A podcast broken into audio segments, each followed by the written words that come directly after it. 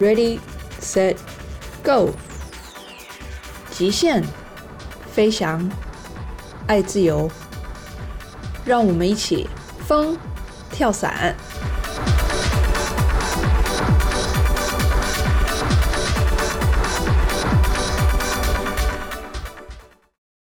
前一阵子因为播客没什么灵感。所以呢，我就在网络上请大家提供一些自己感兴趣的话题。那么其中就有个人他留言说想要听听我的故事，因为但是因为呢，我的播客都是会请到一位特别来宾，要么是请他来分享，要么是我们来讨论一个话题的这个这个形式。所以呢，我就决定把这位留言的好朋友抓来跟我录一集播客。那我们今天。要录的这一集，我就想说呢，哼，如果你想要听我的故事，那你就来访问我吧。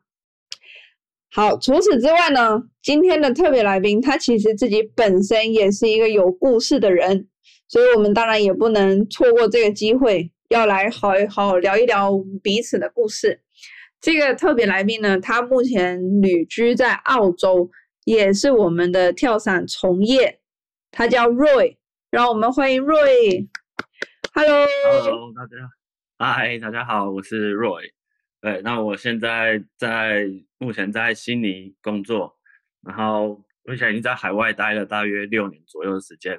跳伞大概跳了，呃，如果严格来说的话，大概是从一六年就开始，所以呃一七年开始，所以应该已经是四年。对，好，那我们刚才有讨论过了。就是呢，因为呢，他有一些问题想要问我，然后我也有一些问题要，所以我们刚才就讨论讲好说，哎，那 Roy 你先来访问我，然后访问我完，然后接下来才换成我来访问你。就是有一些问题想请教 Daisy，就是终于见面，因为在我来学跳伞之前，是得到 Daisy 很多的帮忙，然后还问了他很多意见，那也就耳闻了。贝西的一些故事，所以蛮想透过这次的聊天，然后理解、学习到更多东西。那我们就从刚开始，就是我们都从台湾出来，那台湾并没有这个相关的行业或相关的活动，那是想问说你怎么样发现跳伞，然后怎么样去学习，怎么样去选选择的到纽西兰、新西兰去学习跳伞？那其实呢，我当初会想到要要去去跳伞，是因为我有某一天我在台湾呢，我跟一些好朋友，我们去垦丁玩了滑翔伞，哦应该是在屏东啦，还没有到垦丁，我也忘记了。那飞完了之后呢，我就觉得，哎，这东西蛮好玩的，可是好像还差了那么一点点那个刺激。然后后来呢，有一天我就在那个网络上面看到了一个哈亚布萨训练的影片。然后呢，我就瞬瞬间就被他们在空中那种就自己移动身体很自由在移动身体的那种感觉就吸引住了。我不知道你有没有过这种感觉，就是当你看到某个东西，然后你就瞬间当下就觉得，哎，我好想好想要去学习这个东西，或者是说，哎，就是这个了，我想要。所以我当下就想说，我一定要去学这个运动。那从那个之后，那个时候之后嘞，我就开始在网络上找一些跳伞的资讯啊，然后我应该要怎么去学跳伞，然后我就联络了世界各国很多个跳伞基地，那当然也是他们都有回复我。那其中呢，有一个基地他回复我，他就向我介绍了那个纽西兰的那间跳伞学校。他跟我介绍了这个学校之后呢，我我就到学校的网站上面去看，然后看了一下，我就觉得，哎，学校的那个资讯非常非常的详细。然后他连，因为像我当时如果要去纽西兰学习，我就是外籍生的一个概念嘛。然后他就连外籍生说，哎，你吃可以怎么解决，你住可以怎么解决，他连这种食衣住行东西这些讯息他都已经帮你整理好，然后他也告诉你说，哎。你可以怎么样怎么样做，所以我就觉得，哎，他们的这个架构，我觉得我我很喜欢，然后我就开始跟学校联系，然后刚好那个时候负责跟我们这些学员联系的人呢，他叫 Emma，我不知道你那个时候是不是 Emma，但是呢，Emma 那个时候他人他也是非常非常的好，我就问他很多很多的问题，因为那个时候因为毕竟是要到国外去念书，然后你就会想说，哎，那我。这个东西要怎么办？吃的要怎么办？或者说，哎，我用钱要怎么办？或一些很多生活上的那些琐碎的那个杂事，我我都问他，然后他也都很详细的回复我。例如说，哎，我开户可以怎么开户啊？然后买电话卡怎么买？买哪一家比较好啊？然后就是这些生活的小细节，他都一个一个回答我。那我就对学校的这个印象很好。这是你第一次出国吗？不是，那不是我第一次出国，但是是我第一次去国外读，就是就是这样子的一个情况，所以我当下我就觉得，哎，好，那我要去试试看。那因为像其他的基地，他们都是把你视成一个哦，你就是要来拿个 A 证的人，所以他们说可以啊，那你就来我们这里学跳伞就好啦。好，话题结束，就这样。然后我如果想要问更多的问题，那我也找不到别人。好，所以那个时候呢，因为这个原因，所以我就名了新那个纽西兰的这个跳伞学校。但是其实我那个时候对跳伞很不，我我唯一知道的东西就是我看过的这个影片《海牙布萨》，它是一个四人造型队的影片。然后我就冲着一股热头，我就去学跳。我连双人伞都没有试过，所以那个时候心里也没有抱着什么期待，想一想，好，那我就去试试看。然后重点就是说，学校那个时候有一点就是说，如果你在开学的七天内，你发现你不喜欢，你可以退款。然后我就想说，好，那最糟的情况，我就是在七天内退款。所以我就去试试，大概就是这样的一个情况。所以，哎，你那个时候是一六年开始的吗？一一六还一四年？我有点忘记。一四一四年，我是一四年去的。是，也是因为透过你的你的关系，所以。后来我才决定，那我也我也同样跟你走一样道路，我也进入到学校。那你从一四年开始跳，然后后来你们那时候也是一样，有三个月课程内有三个月的的实习机会嘛？对，有。那那你那你后来是去哪里实习？然后你可以分析，就是你最后到了中国，那你这几年的三场的工作经验是怎么样？我那个时候就是对，就是像你说的，学校前学校一共是八个月嘛，那前五个月就是在学校学各式各样的技能，然后最后三个月就是去实习。然后我那个时候实习的时候是到南岛的那个 Skydive Friends，就是在 Friends Joseph 冰河的那边去实习，对。然后实习完之后，那个时候因为他们没有位置，我没有办法留下来。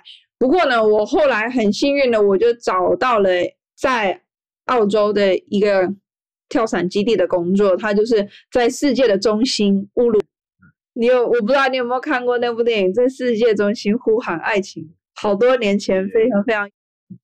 对我就是到了那个 Skydive Uluru 去工作。然后呢，我在那边我住了十个月，然后在我签证到期的三个月前，我就想说，我想要到别的地方去看看。那我就那个时候就在澳洲其他地方基地找工作。那很幸运的，我就找到了在那个 Victoria，就是维多利亚南边靠近海边的基地，呃，它叫 Barwon Heads。它是现在那个澳洲最大的那个跳伞公司 Skydive Australia 它的一个分支，但是呢，很可惜的，我听说它现在已经被关了。呃，它现在是啊，它现在有开开始在开始在营业，因为在呃广告上面都有看到他们还是有恢复在营业的。哦，真的吗？那很好，因为我前一阵子我听到的是说这个分店这个地点已经被关起来了。所以我也不太晓得，不过那个时候很幸运的又找到了在那个 borrow hands 的工作，然后我就待了待了我最后的三个月，然后签证到期之后我就离开澳洲。那离开澳洲，我那个时候就回了台湾，找到找下一份工作。那我就找到了在匈牙利的一间跳伞公司的。它叫 Skydive Ballon。嗯，可以问一下，所以你所以你从澳洲回到台湾，那你在台湾待了多久？因为大概三个月，没得跳哦，三个月就又又找到另外一间公司。但是呢，我去的那边我待了五个月，我就发现这间公司的老板不行，他不太懂跳伞，哦，反正他不是一个很好的管理者啦。我就觉得这个老板不行，我我不想要继续帮他。那刚好那个时候我在跟我的好朋友聊天的过程当中，那透过我的好朋友，我认识了在国内的那个邓教练，也就是大家熟知老邓。那个时候，老邓呢，他在国内帮忙开发，就是民间跳伞。然后有一天呢，邓教练他就跟我说，国内需要帮忙，问我愿不愿意过来。那我就来到了罗定了。那从那个时候，那个时候是二零一六年的八月，从那个时候开始，我就一直在罗定，然后中间有短暂的。离开到别的地方，但是后来又都回来。然后在这个之前啊，我我都是做一些地勤的工作。地勤就像是说前台啊、地面安全员，也就是 GCA，还有做视频剪辑，还有叠伞，甚至呢是扫基地的厕所，这些我都做过。其实基本上在跳伞基地里面，所有的工作我都做过了。然后到了匈牙利之后呢？我就开始拍第三方，就是拍 OC，帮双人伞拍那些视频、拍影片。然后到了罗定之后呢，我才慢慢开始考我的教练执照。我一六年的八月来到罗定，然后呢，我九月就考到了 Coach。哎，Coach 是那个 USPA 美国跳伞协会它最初级的教练职。然后呢，一七年的五月。我考到了双人伞，然后同年的十月我考到了 AFF，然后呢，在这中间当中，我二零一九年我离开了罗定，我去了德国的柏林。那在柏林的这个跳伞基地呢，就是双人伞啊、AFF 啊、带学员啊，跟第三方我都跳。然后一九年底那个时候疫情爆发嘛。然后几乎全世界跳伞的行业全部都停摆了，因为它是非必要的行业，那所以就都然后停摆了之后呢，一样我又回家，刚好趁这个时间陪陪人。然后到了二零二零年的年，那个跳伞的这个行业，它又慢慢慢慢的开放。然后那个时候呢，罗定呢，因为老板他需要人嘛，所以他就请我回来，然后我就。回到这里，一直到现在，我都还在。那我现在在罗宁，除了跳伞，我也是基地的安全官。安全官对于那个澳洲来说，就是第一手的角色。对，对对对，也就是说，我要掌管基地每天跳伞的安全啊，然后能不能跳伞，什么时候跳伞。应该来讲，就是你从一七年考到双人伞。嗯，然后一直到现在也五年了，嗯，五年。那想问说，因为呃，双人伞教练其实，在跳伞里面应该算是相对呃，你说在双人伞的女生吗？对，双人伞教练在我们基地就只有就只有一呃，还是得用这个词，就是说，他对于女生来说还是算双人伞还是比较大，那它刹车也比较重，那算是。力量会稍微比男性小一点，那呃，就说他是先天劣势好，那你是怎么样克服？因为我听说你也蛮也蛮小资的，也蛮轻巧的，就想问说你是怎么样去克服它的？怎么说呢？好，我得先说，你你该有的力量你还是得要有，你不可能就是当一个哎平常你都没有在锻炼、没有在运动的女生，然后呢？你就突然想说，哎，我要来考双人伞，我要来当双人伞教练。当然，这个也会是有一点的难度。但是我觉得呢，这不能讲说一个是一个先天的劣势啦，其实就是你尽力而为，你不做自己能力以外的事情。至少我是这样子啦。然后有一个很重要很重要的重点，就是你要懂得要跟人家说不，你要 say no。你觉得你没有准备好，你觉得不行，那你就大胆的跟他说 no。对我觉得这个东西对我们来说，尤其是亚洲人来讲，会是比较困难的一件事。所以我我还记得我那个时候呢，我我不是很明白我自己到底有没有能力去带双人，然后。是我的考官跟我说，他觉得我已经准备好了。哦，我的考官其实就是老邓啦。他那个时候他就跟我说，他觉得我已经准备好了，然后就要我说，如果我想要考的话，我就随时都可以找他。然后他一跟我提，我那个时候我就想说，反正我考试我上课的时候，我就是跟着考官一起，所以我是在一个安全的环境底下去测试，所以说。我得要去试一试，我才知道我已经准备好了，或孩子还没准备好。我如果不试一试，我怎么知道我自己不行呢？对，所以我那个时候就是抱持了这个想法，然后我就开始考我的双人伞。那在考试的过程当中啊，其实你会，你一样也会学一些理论，然后学完了理论之后，你还要做考试跳嘛，然后。在这些经验累积的过程当中，你就会发现，其实有很多东西你其实是已经知道了。例如说，你要怎么样迎风稳定的出场，啊，然后呢，你降落的时候，你刹车一定要拉完这种东西，然后在空中的时候，你要怎么去平衡稳定这些东西，其实你具备考双人伞的条件，这些东西你应该都已经会了。所以呢，你那个时候你的害怕只是一个对未知的恐惧，因为我没做过，想说哇，那我就不知道我有没有办法自己背一个人跳下去。所以那个时候就是只是一对未知的一个恐惧感而已。那在我的经验来说啊，你带双人伞，它有两个重点，分别是出舱跟降落。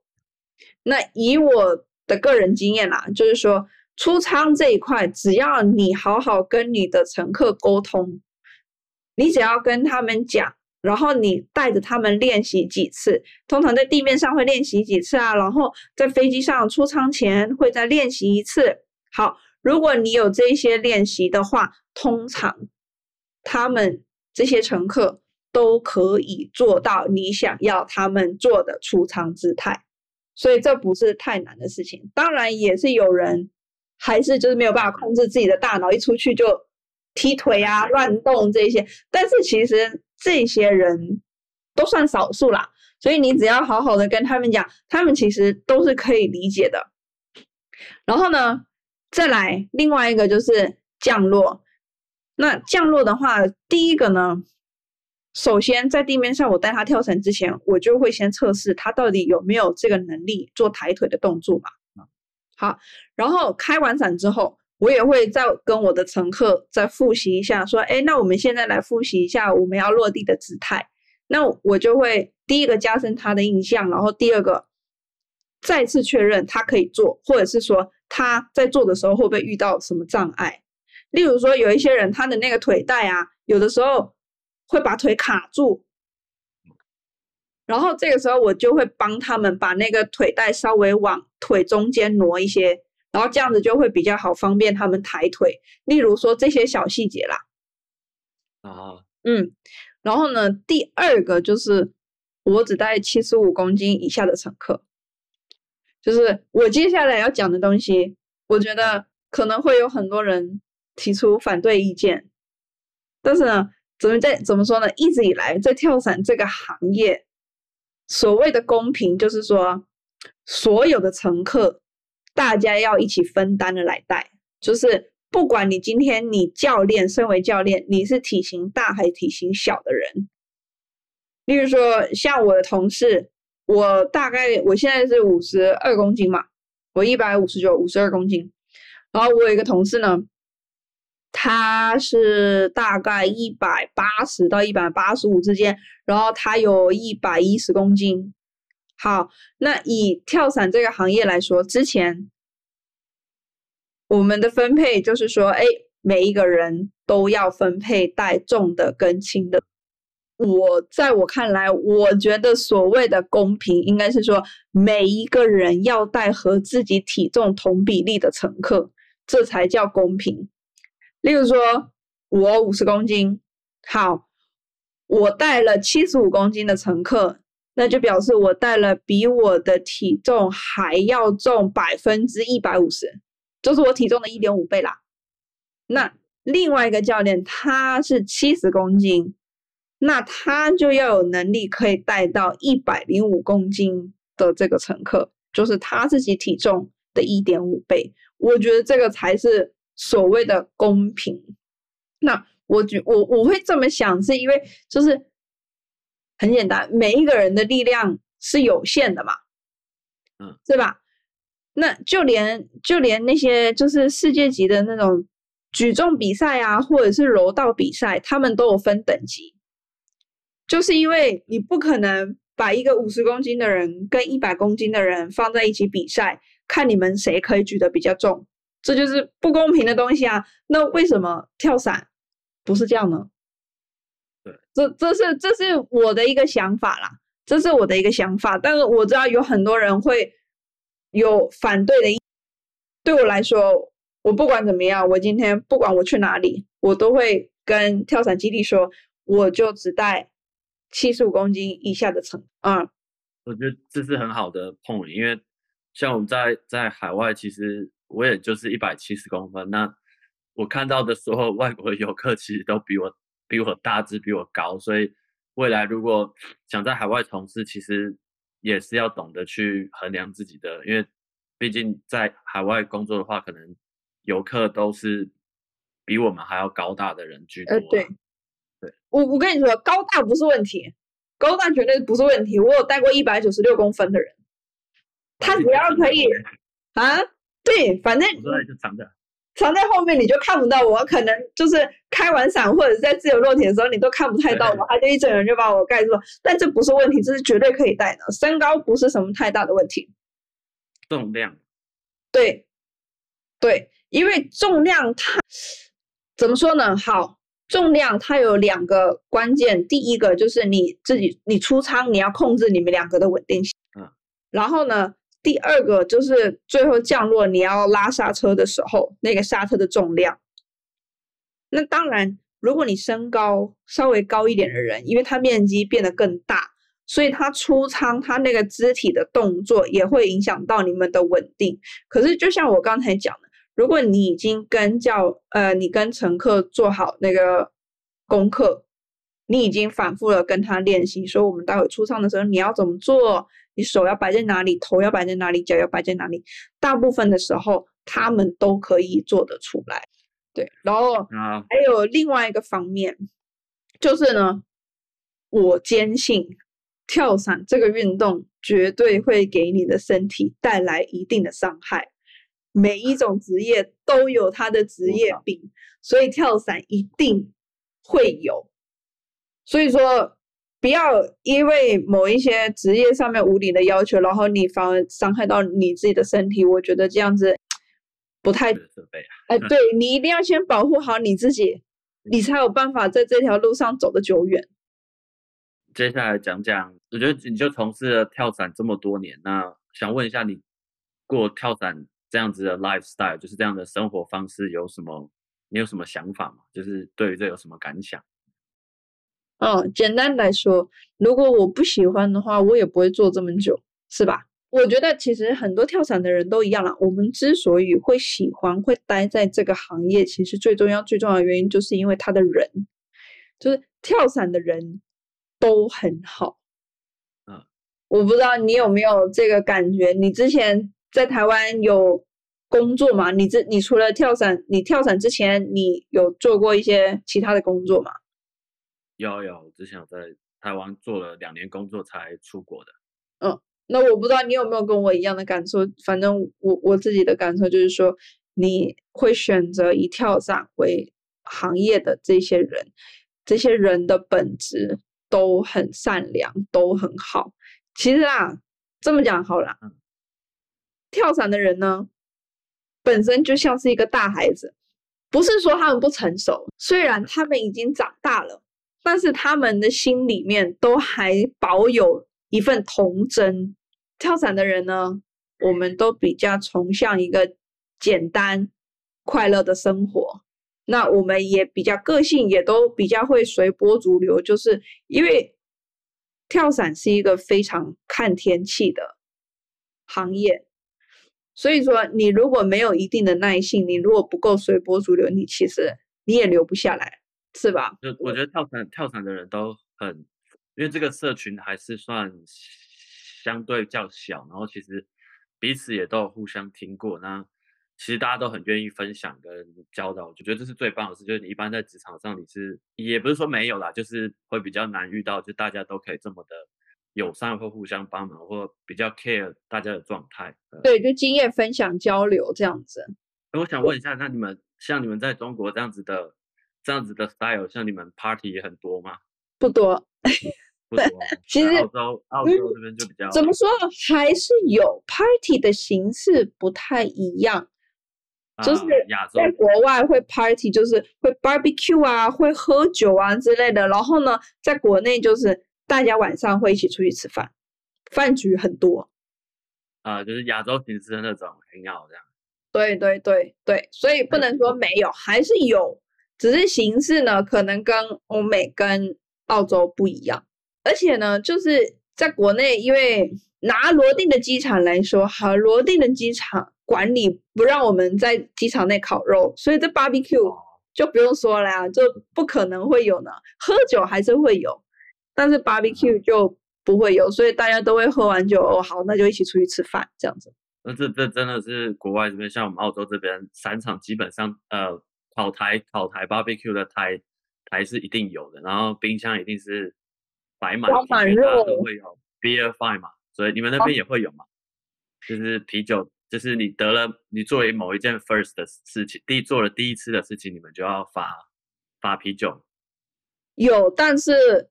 没有这么严苛，我们可能就会跟人家提一下，说：“哎，第一次是不是应该买个啤酒啊？干嘛干嘛那样？”但是如果他真的没有买，我们也不会很强制他买。但是在在欧美国家，还是想是 “no”，你一定要去买一箱酒，去把我们的酒柜补满，这样子。他们会追着你。对对，真的是，这还蛮有趣的。对对。但是讲到另外一个方面啦，就是怎么说呢？跳伞这个行业，它唯一的缺点就是它不稳定。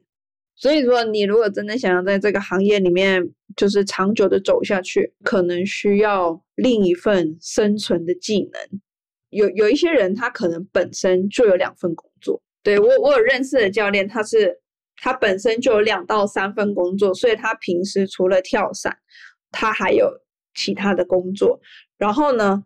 今天当到了冬天，那个基地关门的时候，他还有他剩下的那两份工作，支付他一些日常生活上的需要。都是这样，对吧？因为新冠新冠肺炎之后，其实蛮多散场也都开始当 size，所以其实很多教练也都是去剪彩，然后。对，我有听说好多教练都转行了，什么去开火车的啦，去干嘛干嘛的啦，都有。可能对你来说钱比较没有那么重要的话，那我觉得对这些人来讲，就是你就必须要有具备独处的能力，你要有办法能够在不跳伞的时候，你可以自己找事做这样子。那我们讲讲你的未来，像你从事了这么多年，想蛮好奇你未来的规划会是怎么样？就是你要往。哪个方面？因为这个行业还很大嘛，这个运动还很大，就是想问说你未来想要学习的方向。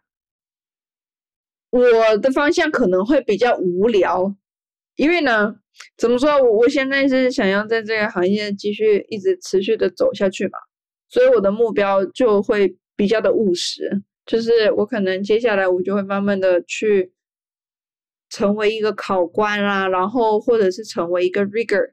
考官就是意思就是说可以发教练执照的人，对，然后就是你知道就是梯子往慢慢慢慢的往上爬嘛。那如果你讲到有关跳伞自己的小目标，我我跟我的老公有一个小小的目标，就是我们两个要一起 head down carving，所以我们偶尔就会去风洞练一下技术啊，对对对。但是我们并没有设一个很固定的时间，反正就是那是一个让自己进步的动力跟目标嘛。你们会你们会想要学那个 freestyle free fly 吗？你们怎么翻译这个啊？就是它是 free fly，但是它是 freestyle，就是双人的那种。呃，freestyle free fly，像 air wax 那样，我不知道你有没有听过的。有有有，我有听过。呃，平时偶尔在空中会瞎玩一下啦，就像我们平常 sit fly 的时候，就想说好，那我试着去踩在你的腿上，这样子。对。或者是我试着去踩在你的肩膀上，会这样子玩。但是现在还没有定那个目标，想说。毕竟已经定了一个 head down carving 的目标，就先往这个地方走。然后，如果慢慢慢慢的真的可以 car carving 起来的话，那我们再定另外的小目标。对，然后我们也想要一起去国外的那个跳伞基地去转一转啊，去学一些东西，或者是参加国外的 camp 之类的。很期待你们来澳洲再来玩一下，然后可以见面。有，我们想要去找 Mason，Mason Corby，是澳大利亚最厉害的 free fly 跟 tracking 的教练。所以他有很多频道可以上网看、上网学习。呃，有，我我们两个天天在家都看他的 YouTube 频道，所以我们想要去澳洲找他。那澳洲有蛮多夏天的时候了，蛮多世界级的，因为北半球就冬天了，其实有蛮多世界级也会来，所以嗯，蛮推荐国内。其实大家好手，如果可以澳洲可以来澳洲的话，就可以来澳洲跳伞。对，尤其是现在国门慢慢又开放了。想问一下，因为我因为我我的经验只有在新西兰跟澳洲，想问一下你对于亚洲就是这些跳伞发展的，国内现在应该还是在。继续往前发展，想问一下，说像对你对其他地方的了解大概是怎么样？我不能说我了解的太多了，但是我就把我了解的分享给你。我们先讲呢，就是亚洲跳伞，我们这边我们只讲民间跳伞，军方我们就不去说了。好，在亚洲的话呢，跳伞呢基本上已经比欧美慢了五十年以上，那国内呢更是晚了七十年。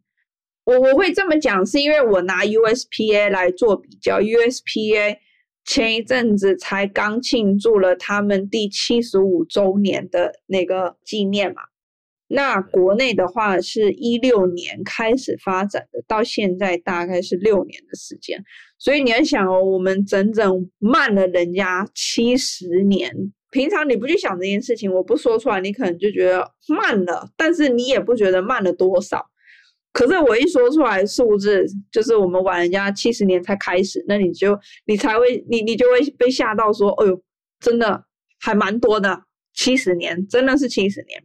我我觉得这可能是跟国家经济发展有关系，因为呢，就是亚洲来说比较多是在开发中国家嘛，那开发中国家呢，他们第一个想到的就是我要先能吃饱。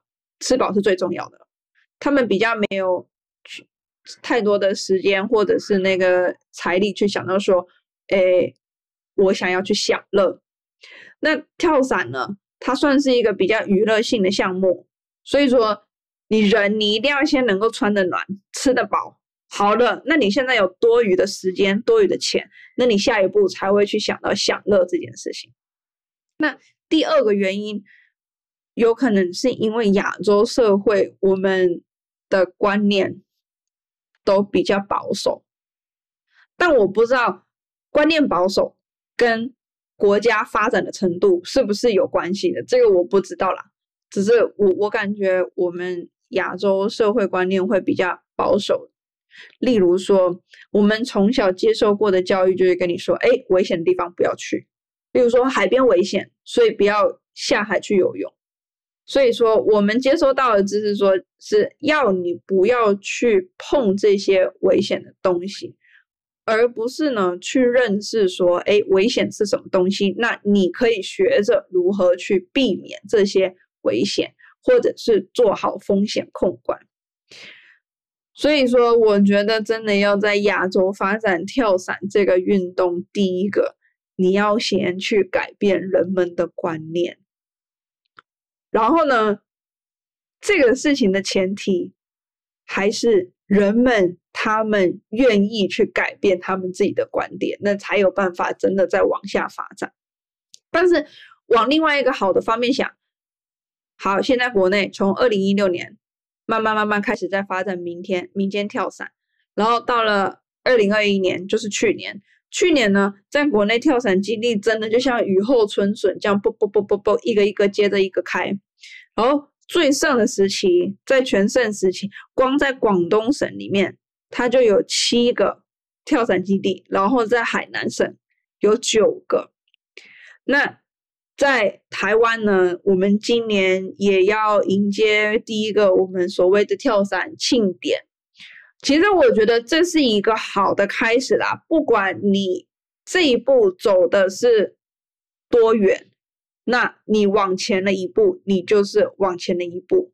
那你一旦开始走了，那你之后你就慢慢走。那你有在走，你就可以持续的下去。我我的想法是这样。我是觉得台湾，因为这个这个东西对于台湾来讲，他们不认为是，他们还不觉得这是一个运动，他们就是认为就是像 bucket list，就是人生一定要人生要做的清单之一，就是就是跳一次然后就结束，但他们不了解这其实是一整个产业链啊，就是这在亚洲还蛮可惜，还没被发展出来。对，或者是说政府可能就觉得这是一个。军方专用的东西，这是我拿来训练军人的东西，怎么会被你拿来当成一个娱乐呢？娱乐，对，对，这就是人的观念，你要转，那你才有办法往一个新的方向去发展嘛。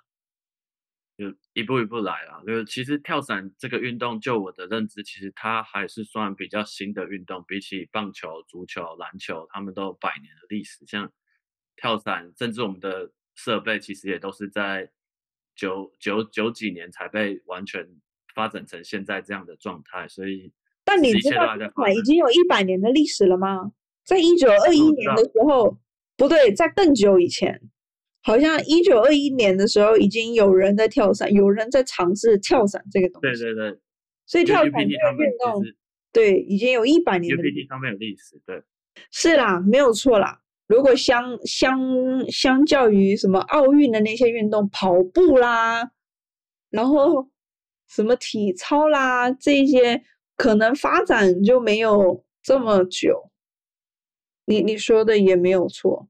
呃，我知道日韩他们也都在渐渐也都在开发，韩国其实也好像有新增几个伞场，然后日本是最神秘，但日本其实一直都有跳伞，只是我们我我很我几乎没有遇到日本人在在我纽澳学跳伞，我是还没遇到了。那东南亚国家就像他们呃东南亚的话，就像泰国，他们这些泰国呃菲律宾，他们都是属于旅游地的，我们叫 tour 呃。Tandem Factory 就是专门在做在做旅游的，嗯，然后他们现在慢慢在开发运动，然后新加坡他们的 Indoor Skydiving 很强，就他们从小就会把小孩送进去那个风洞里面，然后他们 Indoor Skydiving 他们其实算世界上也有名的，啊，是是，对，没有错，对，但是其实这个圈子还是很小啦。所以人非常非常少，在日本跟韩国呢，日本的基地，据我所知，它其实就是一个假日基地。啊，嗯，对，对，但是实际上，它除了 tender，它能不能学这个我就不知道。